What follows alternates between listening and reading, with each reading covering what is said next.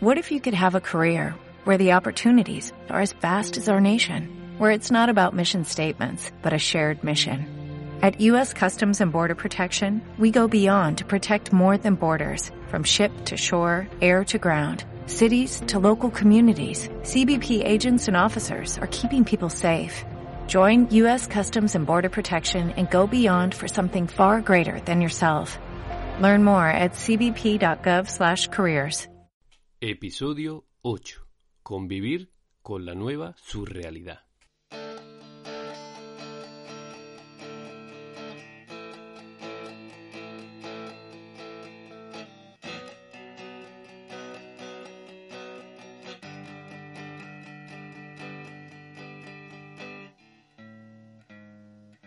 Hola, ¿cómo estás? Me alegro de saludarte en este viernes, día 19 de junio, y tras varias semanas de desconexión. La verdad es que la desescalada está siendo de vértigo. Pero bueno, todo controlado ya y con la mente puesta ya en el escenario del próximo lunes, Dios mediante, y en esa nueva normalidad como le llaman. Yo prefiero llamarle nueva surrealidad, que es un término que no sé si lo han acuñado ya antes alguien, la verdad es que no he encontrado nada al respecto, pero que surge de un flash que tuve el otro día. Sí, estaba parado en un semáforo, en el coche, y tuve una visión de una calle delante de mí donde ya todos hacían su vida normal. No sé, uno paseando en bicicleta, una familia junta esperando para cruzar la calle, un ejecutivo con su maletín y hablando por su móvil. Eso sí, todos con sus mascarillas y como si ya no fueran conscientes de que las llevaban puestas. Como si esto hubiera formado parte de nuestras vidas desde siempre. Y fue como abstraerme de mí mismo y ver aquella estampa como la típica imagen de la secuencia de una película apocalíptica. Y pensé, esto es totalmente surrealista. Es lo que hubiera pensado cualquier persona si tan solo hace seis meses lo hubiéramos dicho que esa iba a ser la imagen de su ciudad tan solo unos meses después. Pero bueno, es lo que toca adaptarse a esta nueva situación y aprender a convivir con ello. Y de eso vamos a hablar en el podcast de hoy. ¿Te apetece? Pues adelante, estás en tu casa.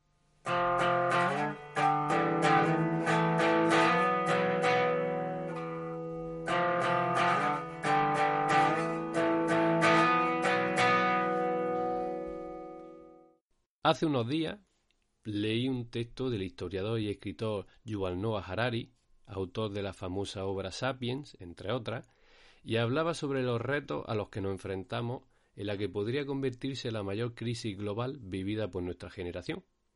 Me gustó mucho el criterio desde el que él la abordaba, no solo centrándose en la parte económica, sino más bien en la parte humana.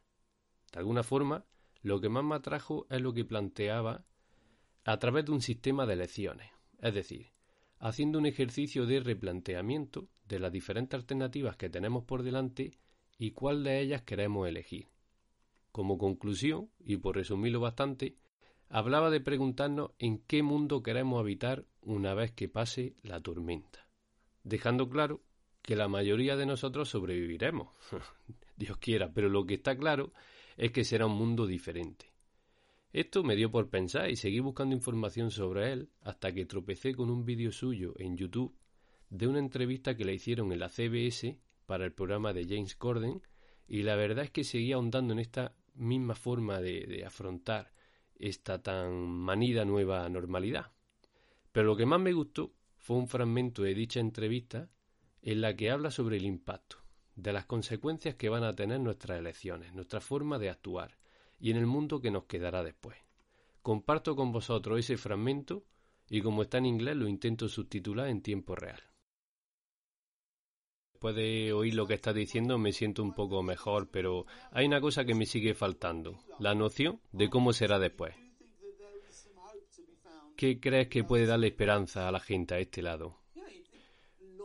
Bueno, será largo y difícil para muchos más que para otros, pero, ¿sabes? La humanidad a lo largo de la historia hemos tenido todo lo que necesitamos para superar la epidemia, sobre todo basándose siempre en un buen entendimiento científico de las enfermedades y cómo esperar eh, que no se propagaran.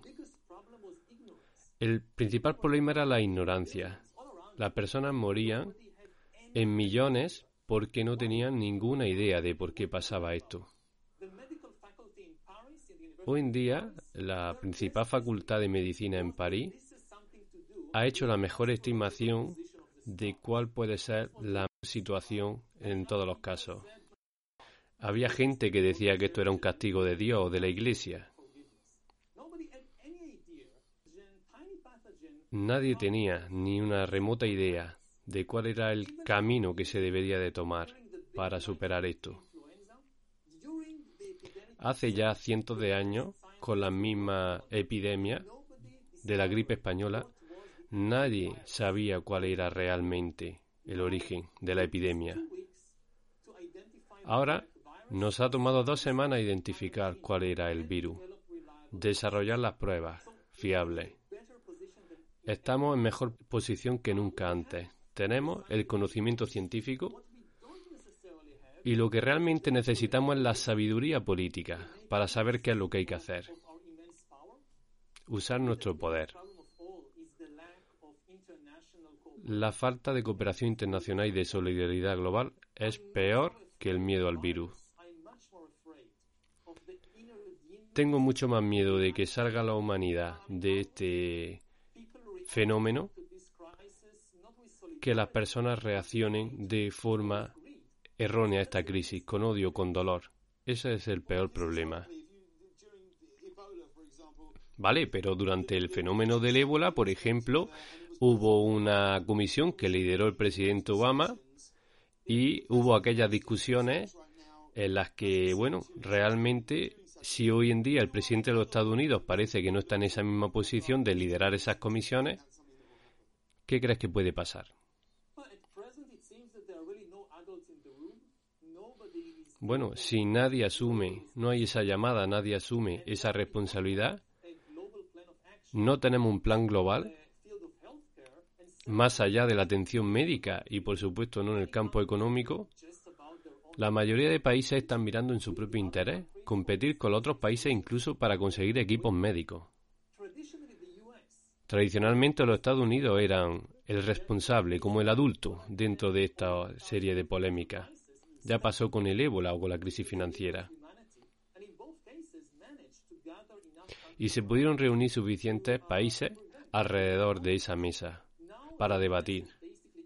Ahora Estados Unidos está básicamente comprobando eh, como observador este papel. Se preocupa por sí mismo. Y cuando mira la respuesta real, ven que no es algo tan malo para ellos. No se siente responsable del mundo, aunque esté peor que cualquier otro país, en comparación con China, con Corea del Sur o cualquiera. Incluso Grecia, Nueva Zelanda, todos esos países con menos recursos han podido sostener mejor esta crisis. Quien debe liderar ahora mismo el mundo no es ningún país, no es Estados Unidos o Grecia. Somos las propias personas. ¿Qué os ha parecido? Da que pensar, ¿verdad? Él es muy crítico con los gobiernos en general, pero claro, ¿acaso si no? ¿Quién tiene la capacidad de cambiar el rumbo a través de las políticas que se puedan llevar a cabo sino ellos, los gobiernos? Pero la pregunta que yo me hago es, ¿y nosotros? ¿No podemos cambiar nada? ¿Acaso no podemos influir? ¿No estamos tomando decisiones desde que nos levantamos todos los días? Como decía Jean-Paul Sartre, el hombre está condenado a ser libre, porque una vez arrojado al mundo, él es responsable de todo lo que hace. Pues eso, que cada cual asuma su responsabilidad y decida cómo quiere convivir con esta nueva surrealidad. Buen fin de semana. Hasta el próximo episodio. Chao. Ya sabes que si te ha gustado este podcast, puedes ponerme un comentario o una valoración y también que lo puedes volver a escuchar a través de iBox y también a través del canal de Telegram quiero compartirlo, al que te animo que te suscribas. Y si quieres ponerte en contacto conmigo, lo puedes hacer o bien a través de redes sociales o a través de mi web quiero compartirlo.com o mandarme un email a hola arroba quiero compartirlo.com. Estaré encantado de charlar contigo.